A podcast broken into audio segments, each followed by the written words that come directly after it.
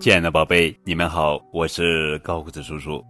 今天要讲的绘本故事名字叫做《小河马找长处》，作者是赵小雨著，少年儿童出版社。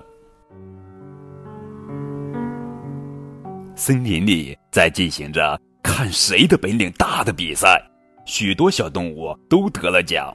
小鸟得了唱歌奖，小猴子。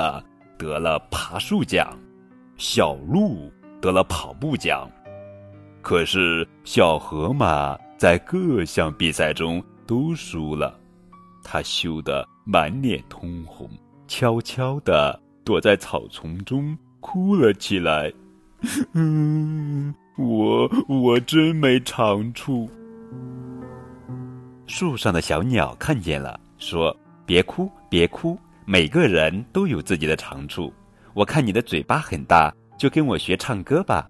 小河马一听高兴极了，就跟着小鸟学唱歌。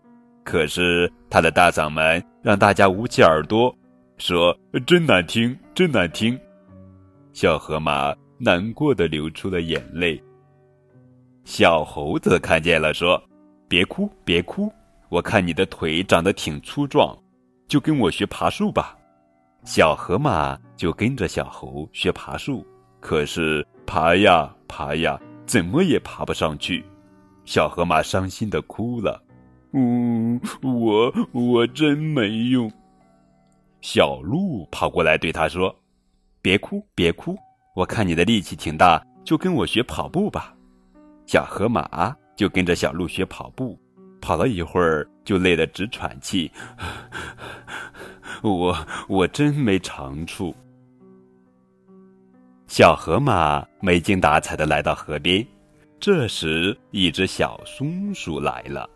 小松鼠要过河，可是河上没有桥，怎么办呢？小松鼠对小河马说：“河马大哥，你力气大又会游泳，请你帮我过河吧。”小河马乐意极了，他驮着小松鼠过了河。小松鼠说。河马大哥，谢谢你，你真有本领。小河马终于找到了自己的长处，他高兴地说：“原来每个人都有自己的长处呀！”于是他在河边设立了服务站，挂了一块牌子：“免费渡河。”好了，宝贝，这就是今天的绘本故事《小河马找长处》。